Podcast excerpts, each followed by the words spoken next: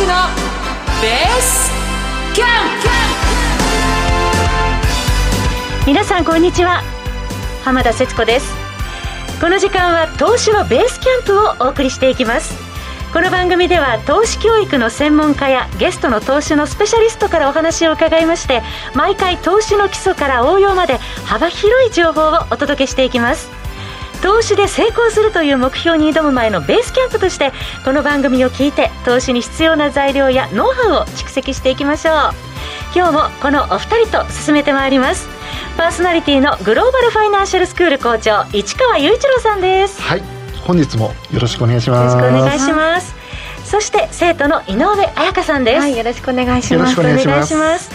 えさて今日ですが後半でフィスコアナリストの中村幸宏さんをゲストにお迎えしましてインフレ動向と相場見通しと題しましてじっくり解説していただきます。どうぞ最後までお楽しみになさってください。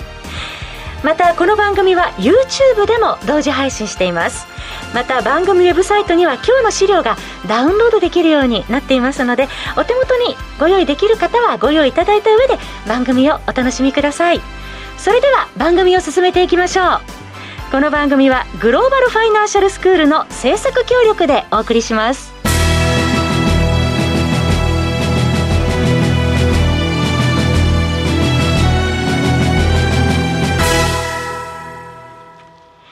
それではここからはグローバルファイナンシャルスクールの番組オリジナル講義として市川校長にお話を伺っていきます、はい、市川校長よろしくお願いします、はい、今日もよろしくお願いします。はい、えー、毎週ねこのコーナーではお金を育てるということをね、えー、いろいろとご紹介しているんですが、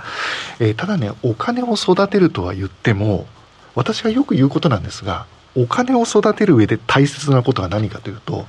やはりね目的を持たないとダメだということですね。目的ないとやっぱりブレちゃったりね、そうです、ね、しますよね、何事もね。なんかこうお金を増やすだけのために頑張れないですもんね。うん、そうですよね。モチベーションがなかなか上がらない、うん、やっぱりね、なんか目的がないと人間って飽きちゃうんですよね。最初のうちはいいんですよ。お金を育てよう、お金を増やそうと思うんですけど、先にゴールがないとゴールというか目的がないとそのためにどうやって何をしていけばいいのかっていうことが分からなくなってしまうんですよね。はい、えー、例えばね人間はいろいろとこう物事で考えられる例として例えば山登りってまあ小さい時とかねしたこともあると思うんですけど例えば山に登ろうと思った時に頂上を目指すのか例えば5合目のね、えー、例えば滝を見るとか景色がいいところに行くのか、もしくはただ単になんか美味しい茶屋があるから、そこに行くのかという目的が人それぞれいろいろあると思うんですけど、それによっても、じゃあ歩いていくのか、ちゃんと武装していくのか、あとは普通の格好でもロープウェイ使って上まで行けばいいのか、いろいろと方法って変わってくると思うんですよね。そうですね、手段変わりますよね。やっぱりね、資産運用もいろいろとその目的をしっかりしていることによって選ぶ手段とかツールがまあ変わってくるということなんですよね。はい、はいで、ここで資産形成をしていく中で必要なプロセス、これをね、ちょっと紹介しようと思うんですが、はい、まずね、資料の1ページ目をご覧になっていただけますでしょうかね。はい、はい。こちらの方を見ると、えー、まあ、細かく分けたらもっとたくさんあるんですが、大まかに分けるとこの2つということで、1つ目が資産の育成期ですね。これはお金を育てて増やしていく期間というのが、まあ、育成期というところですね。はい、で、大体は、まあ、皆さんお仕事をしている間はですね、この育成期に当たるということですね。積極的にリスクを取りながら資産を増やす時期そうですね。まあ運用していく期間もねやはり長いと思うので、ここでしっかりとお金を育てていまあ増やしていく時期だよということになります。そしてもう一つその下、これが維持期ですね。これはお金をまあ保全する、えー、つまり減らさないような減らさないようにまあ工夫をね施しつつ、まあ目的は使うことにあるので、何のために使うのかということ、これしっかり考えた上で、お金を維持していくということが大事になるということですね。合わせてあの資産取り崩していく時期でもありますもんね。ねそうですね。はい。ただただと取り崩すだけだと、例えば預金をしていて、えー、それを取り崩していくとお金ってただただ減るだけじゃないですか、はい、でこれはね実は資産家になると、まあ、いわゆる富裕層ですよね、はい、富裕層になればなるほどこのお金を減らさないで、えー、使っていくという方法をまあ考えているという方が多いんですよね。理想だけど減らさないとなかなか難しい、なんか夢のようなお話ですね。ねそうですね。である程度お金が貯まってきてで皆さんも聞いたことがあるかもしれませんがプライベートバンクっていう言葉聞いたことないですかね、はい、この業界にいると聞きますよね、ね、そうですね。でもただプライベートバンクっていうと、うん、井上さんどうでしょう？あの資産が何億円以上とか 富裕層向けのっていうイメージがすごいあるんですけどね、私たちとはかけ離れた世界の方たちが使うのかなっていうイメージただねもう皆さんももしかしたらねこの先資産運用していくことによって将来的にはねプライベートバンカーをプライベートバンクを活用するようなねぐらいの資産をねもしかしたら形成できるかもしれませんし、はい、リスナーのね皆さんにもね、うんはい、そのような人たちになっていただきたいなというふうには思うんですが、はい、ここでねちょっとプライベートバンクのお話を少ししていこうかなと思います。はい、はい、えー、2ページ目の資料の方ちょっと見ていただきたいんですがやはりあの日本よりも海外の方が馴染みがそうですね。日本の場合はあの一応プライベートバンクというふうな名前のあの例えばコンサルティング会社があるとかいろいろあるんですがちょっとですね海外のプライベートバンクと日本のプライベートバンクってちょっと筋が違うんですよね。でまず海外のプライベートバンクはアメリカ型とそれからヨーロッパ型というふうによく言われるんですよね。はい、で、えー、欧米の方の富裕層の方々というのはこの専門のプライベートバンクの中にはそのプライベートバンカーという方がいるんですね。はい、でこういったプライベートバンカーの方に、えー、資産運用とか保全を、えー、その人または一族のために行ってくれるそれがプライベートバンカーと呼ばれるんですよね。はい、でプライベートバンクですからプライベート私的な、まあ、銀行というふうに、まあ、訳すことができるんですが、はい、いわゆる日本の場合はただのその銀行とはちょっと考え方が違うんですよね。お金を預けるだけではないんですか、はい、でスイスの場合なんかは、はい、これ法律で決まっているそうなんですが無限責任をね負うプライベートバンカーが担当してくれるんですよね、はい、なので必死なんですよ。プライベートバンカーさんも。でありとあらゆる情報をしっかり得た上で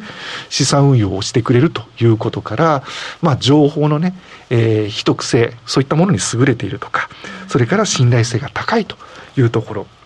これが、まあ、スイスの場合大きなね特徴になっているというところになります。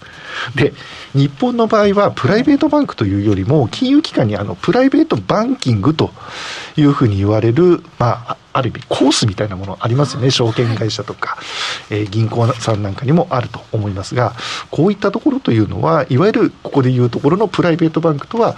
全くちょっと意味合いが違っていて、まあ、お客様に合った、まあ、商品をね紹介はしてくれます。紹介をしてくれたり、まあ、一緒に考えてはくれたりします。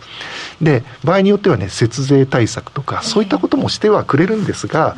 ただやはり日本の中ですと、まあ、法律がね結構いろいろとありますので、できる範囲がかなり限られているというところがあります。で一方で海外のプライベートバンク3つ目のところちょっと見てほしいんですが、うん、え一般的にプライベートバンカーってお金の必需というふうにも言われるんですが、これ役割これだけじゃなくてですね、えー大体の場合家族ぐるみをしているケースが多いものですから例えばそこの一族のお子さんが大学に行こうという時に大学にねアメリカの場合入試はなくはないですけど、はい、えー、エッセイ書いたり推薦状が必要になったりするんですがこの推薦状えー、結構有名な方からね推薦状をもらってくるということもねプライベートバンカーの場合はしてくれるんですよね。そこまでやってくれるんですか？はい、もうとにかくね、ありとあらゆることをやってくれるということで、えー、このプライベートバンカーをある程度お金を持っている資産家の方、富裕層の方は、まあ、活用しているケースが多いということなんですよね。先生設計のお手伝いまでしてくれる。はい。で、まあ、このプライベートバンカーが、はい、じゃあこの資産維持期の時に何をしていくかというところなんですが、えー富裕層の方はね、このプライベートバンカーの方に、まあ、アドバイスを得ながらしていくっていう部分ももちろんあるんですが、えー、一般的に多いのがですね、債券を選択するというところですね。その理由はどういうはい。これなんで債券を選択するのかというと、債券って、えー、これちょっとね、次のところのスライドですスライドですかね、はい。ちょっと見ましょうかね、はい。債券というのはこれお金を借りるために発行する有価証券ですよね、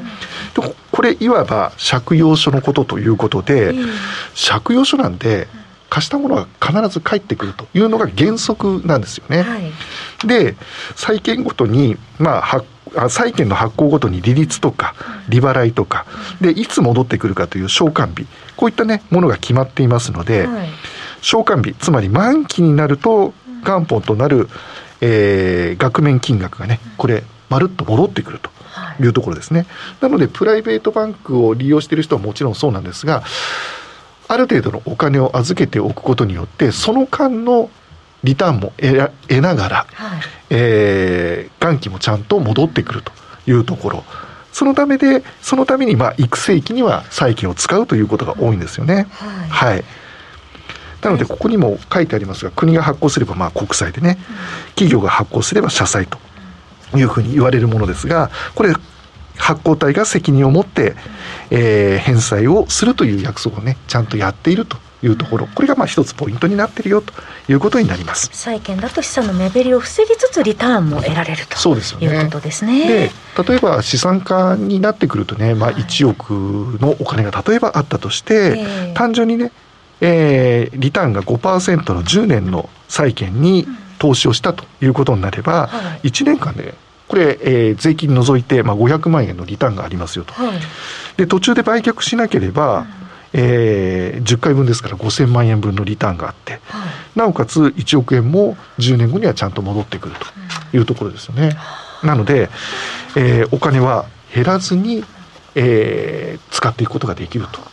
いうことですよね。なるほど、はい。あ富裕層の方々はこのようにして、まあ、複数の債券などを、まあ、投資を行っているとそいうですね。なので金額がもっともっと多くなってくれば、はい。例えばね、えー、と1億円ではなくてそれが2億円になったり3億円になったり5億円になっていけば、パイが大きいその分ねやっぱりリターンも大きくなってくるというところですよね。ははい、じゃあ私たちははい。富裕層と同じような資産形成をじゃあ国債でしていくためにはどんなことが一つあるのかなということで、はい。今日はねいきなりその皆さんがね大きなお金を債券に預けるということができない方ももちろんいらっしゃると思うので、はい。少しねちょっと利率のいい債券のお話をしようかなと思います。はいえーこれ何かというとですね皆さんハイイールドボンドって聞いたことがありますかね、はい。このハイイールドボンドっていうのは何かというと、えーハイイールドボンドっていうのは債券ですね。債券なんですがこれ何かというと、えー格付けが低い代わりにリターンがまあ大きい債券のこと。えー他にはねジャンク債なんていう言い方をね、はい。されることがあるんですけどこのハイルド債ってはい。ちょっとこれだけ聞くとなんか危険な匂いがしたりなんかしますよね。なんかリスクもね抱えているっていうようなイメージありません、確かにねリスクがあるのはあるんですが、えーここれがどういったものがじゃあハイイールハイルド債と呼ばれているものかというところで、はい。えー4ページ目のちょっとね資料はい。を見,、えー見ていただきたいなと思います。格付け等級についてですね、この格付けというのが一つ目安になっているということで、えー上からトリプル A ですかね。トリプル A ダブル A シングル A トリプル B とあるんですがその下のダブル B のところここから下が投資不適格と呼ばれるんですよね。はい、でこのトリプル B に関してはすぐには危なくないよとただ長期的に見た時にはちょっと気をつけてくださいねというのがダブル B というところですね。リスクもはらんでると、はい、で、えーここから下になってくるといわゆるあーデフォルトを起こし下に行けば行くほどデフォルトを起こしやすくなってきますよということですね。ええはい、でここでちょっとお聞きしたいんですが日本の企業で有名なところその中でこの S&P500 あごめんなさい。S&P ですね。スタンダードプアーズの格付けの中ではい。B が2つ。はい。ダブル B の会社ってどんなところがあるかご存知ですかね？投資不適格っていうことですよね、はい。井上さんどうですか？そうですね。日本で投資不適格の会社があるってちょっとイメージないんですけど、うん強いて言えば IP をしたてのベンチャー企業だったり中小企業なんかはそこに値するのかな、ね、なんかちっちゃいとねそんな気がするかもしれないんですが、うん、実はね大きい会社もたくさん実は日本の中にもあってですね、はい、例えば皆さんが知ってるところだとソフトバンクとかねソフトバンクグループとか、えー、えー、楽天とか三菱自動車シャープそれから東京電力時価総額の大きいところも含まれてますよね。かなり知名度がある会社ばかりですね。はい、そういったところがね、あのこのアメリカの S&P グローバルレーティングというところでは、えー、えー、WB 以下というふうになっているというところですね。はい、はい、なので皆さんが例えばその投資をするときに一つ一つの企業に投資をしていくとなると不安もあるかもしれませんが、はい、いわゆるハイルド際のファンドで運用していけば、まあ、安心感もあるかなということで今回紹介させていただきました。はい、他にもね、えー、今ウクライナ情勢がいろいろとありますが、はい、そういった中でロシアのね債券ももともと WB プラスですかね。そこからね、えー、8段階低くなって、えー、C が3つのトリプル C ですね。信用リスクね極めて高いとされる、はい、マイナスにまでなってしまったということで皆さんが投資をするときにはやはりぜひねこういった中身も気をつけていただきたいということで今日のお話を終わりにしたいと思います。はい。市川校長ありがとうございました。えー、それではここからは本日のゲスト中村幸宏さんの登場です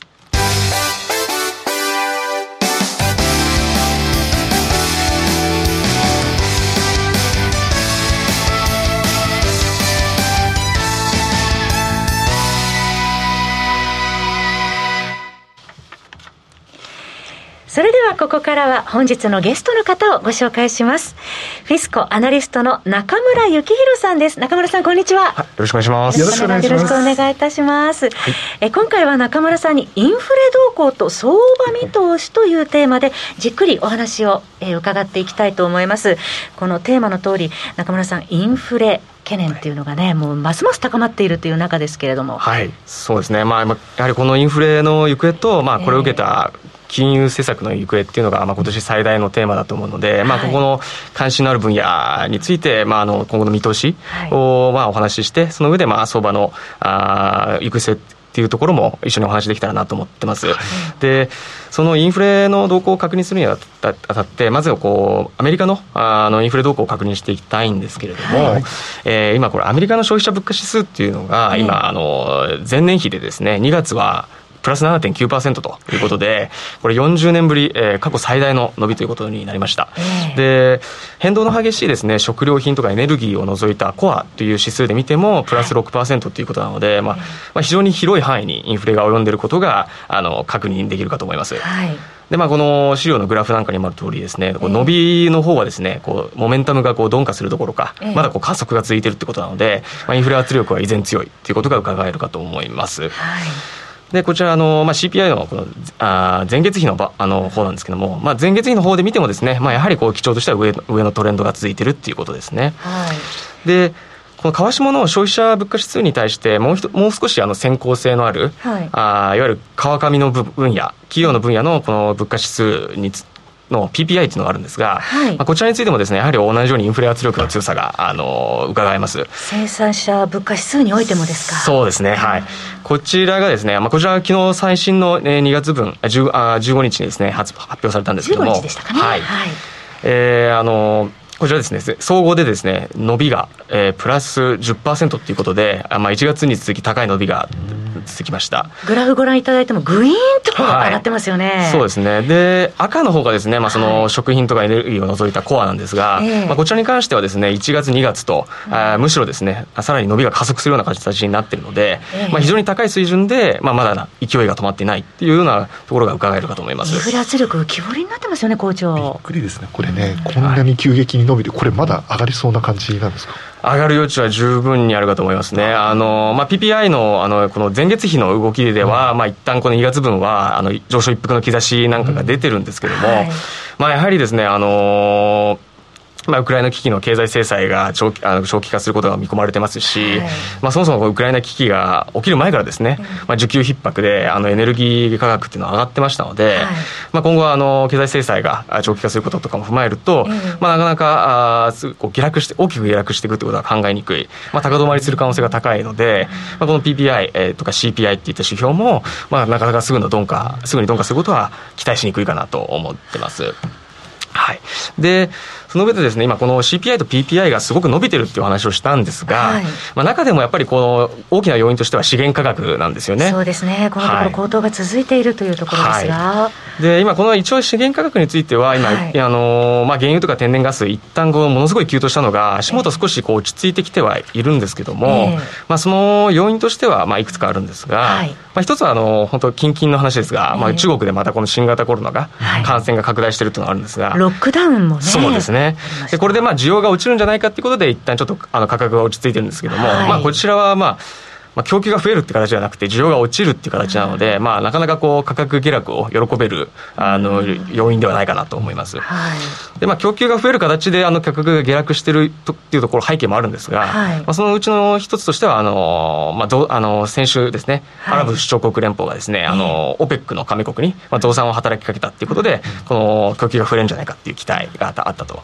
であとあのロシア産原油をですね禁輸したアメリカがですね、まあ、ベネズエラ産の原油で代替調達するっていう話も出てきたので、まあ、ここら辺でまあ逼迫が緩和するんじゃないかっていう期待がありました。ちょっと供給面で和らいできたかなという部分もありましたが。はい。はいなんですけども、ただですね、あのまあ、この OPEC の増産期待っていうのも、まあ、やっぱりまああの加盟国間でやっぱり増やしたい人とあの増やしたくない国があるので、まあ、なかなかこう考え方に相違がある中すぐに増産っていう形にはなりにくいでしょうし、アメリカのこのベネズエラ産の原油の代替調達に関しても、今もあの今のそのベネズエラの反米左派のマドゥロ政権へのですねこの制裁緩和につながりかねないということで、まあ、早くもですねあの米議会の与野党議員から、いややめた方がいいだろうっていう声が上がってるので、まあ、ちょっとですねここに来てはその価格下落につながった要因に関して、まあ、もう早くも最景気不透明感が出てるっていうことなので、まあ、やはりですねこれ資源価格の高騰長期化と、まあ、インフレ圧力っていうのが続く可能性が高いかなということが言えるかと思います。まだちょっと不安定な状況続きそうですね。はい。はい、でまたちょっと違う視点からあのインフレのことをまあここからお話ししたいんですが、はい、資源価格とは別にこの今あの物流網とかそういうサプライチェーンの混乱に伴うあの、インフレ圧力っていうのもあるんですが、はい、これを確認する指標としては ISM の製造業景気指数の構成している項目で、まあ、入荷遅延とか企業間の支払い価格っていった指数があるんですが、まあ、こちらがですねともにですねあの、まあ、拡大縮小の境を示す50を大幅に超過した状態が続いていまして、はい、あの圧力があの続いているということが分かると思います。で今足元でさらに、まあ、ロシアの経済制裁。で、はい、まあ、ロシア船籍の船とかが今ちょっと荷動き詰まってるって話も出てきてますし、えー、動きづらいですよね、はい、アメリカの方も、まあ、あごめんなさい。中国の方もまたこのロックダウンが起きてるってことなので、はい、まあ、この供給網っていう観点から見たインフレ圧力っていうのもまあくすぶっていくだろうっていうことが伺えるかと思います。はい、はい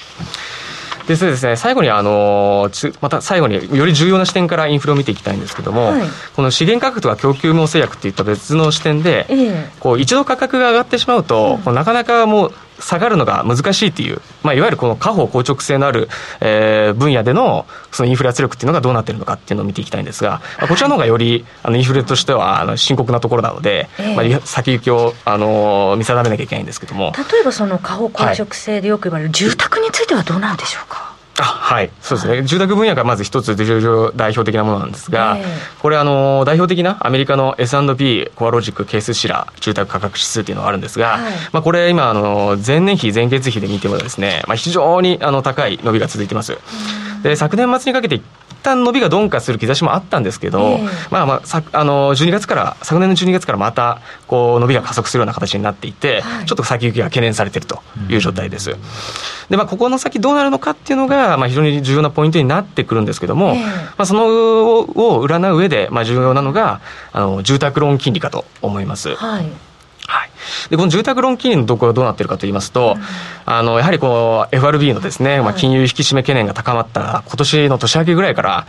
ものすごい勢いであの金利が上がっています。で、まあ、あの住宅市場に関しては、今、コロナ禍でね、こうテレワークが浸透しているので、はい。まだにこう戸建ての需要っていうのは非常に強いのですよね。えー、なので、この需要が強い中で、まあ、今、これが金利が上昇してきてるっていうことなので、えー、こうなるとですね、やはり住宅を買いたい人にとっては、はい、まあ、金利が上がる前に、えー、急いで買おうっていうことになる,、なるので、はい、これ駆け込み需要が出てくる可能性があるとい。うことでそうなってくると先ほど言ったあのこの住宅価格指数ですね、はい、これがもう一回こうモメンタムが拡大してくる可能性っていうのが懸念されますよっていうのがあのポイントかなと思います。需要も依然高いですね。そうなんですね。やっぱりこれリモートリモートワークでやっぱり自宅に、はい、あの自宅で仕事をするという方が増えたことによる、はい、ね、感じがこうずっとこう出てるってことなんですよね。そうですね。まあこれが以前にまだあのあの需要が衰えてないっていう声が現場から出てるので、まあその高止まりする可能性っていうのはあの意識しておかなきゃいけないと思います。なるほど。で、まあ、あの同じようにですね、あのまあ、住宅価格と似たようなところで、下方硬直性のある分野で、あのまあ、CPI を構成する住居費の項目があるんですけど、これはい。わゆる家賃ですね、あの貴族家賃とかっていう。これもですね、あのまあ、前年比、前月比で見て、まあ、ものすごい勢いで上がってる状態で、まだこれ、鈍化の兆しが見られてないんですね。またグラフ見てると、ぐいーんと上がってます、ね、すごいもう V 字で上がってるんですけど、で、ね、家賃ってやっぱりあのオーナーさんからしてみればですね、はい、当たり前ですけど、やっぱり一回上げたらなかなか下げられないので、うん、まあ、この分野があの上昇し続けてるっていうのはかなりあの懸念しなきゃいけないポイントだと思っています。はいでですね、ちょっとインフレの話長くなってしまったんですが、この最後ですね、この下方硬直性のある分野の中で、まあ、すごい大事なのが、あの労働者の賃金ですね、はい、まあ、ここ一番まあ注目度高いところではあるんですけども、えー、こちらに関してはですね唯一明るい兆しが出てきました、はい、最新のあの2月の米雇用統計ですとを見ますとあの1月はですね賃金の伸びが前月比でプラス0.7%ということですごい高かったんですけども、はい、2月はあのプラス0%ってことで、まあ、一気に横ばいになったんですね。えー、大幅鈍化してましたもんね。はい。なのでで、失業率も改善している上での賃金の伸びの鈍化なので、はい、まあ、これはあのシンプルに、これようやくこの人手の不足っていうのが緩和されてきて、はい、それに伴うまあ賃金の上昇圧力っていうのがあの緩和されてきたのかなっていうことが伺えると思います人手不足ようやく緩和されてきたっていうところですよね。はいはいそうですね。あ、はい。はい。えー、ここまで伺いましたけれども、えー、それでは、まあ、この労働市場平均賃金の続き、えー、含めて、今後の、えー、アメリカ、日本株の見通しなどについては、この後、延長配信で、えー、引き続き中村さんに伺っていきたいと思います。中村さん、ここまでありがとうございました。はい、ありがとうございました。それでは、ここで、グローバルファイナンシャルスクールから、プレゼントのお知らせがあります。現在、春の投資学習応援キャンペーンと題しまして、この番組をお聞きの方限定です。抽選で10名の方に Amazon ギフト券3000円分をプレゼントします。このプレゼントはグローバルファイナンシャルスクールのキャンペーンにご参加いただいた方が対象となります。詳しくは番組ブログまたは YouTube の概要欄をご覧になってください。締め切りは来週3月24日の木曜日です。まだ間に合います。プレゼントキャンペーン皆様からのご参加をお待ちしております。校長キャンペーン実施中ですけれどもね、はい、ぜひよろしくお願いいたします。たくさんの方のね、ご応募お待ちしております。はい。ちょうどねあの学習始めるにはね春ねちょうどぴったりっていうところで。ですね。はい、はい、えー、この番組を、えー、ご覧お聞きの皆様限定となっておりますのでどうぞご応募ください、えー、そろそろお別れのお時間となりました。えー、来週はゲストにですねお笑い芸人で IT 企業役員の厚切り千恵荘さんをお迎えします。来週もどうぞお楽しみになさってください。ここまではグローバルファイナンシャルスクール校長の市川雄一郎さん生徒の井上彩香さんそして本日のゲスト中村幸宏さんでした。どうもありがとうございました。ありがとうございました。進行は浜田節子でした。それではラジオをお聞きの皆様また来週お会いしましょう。この番組はグローバルファイナンシャルスクールの制作協力でお送りしました。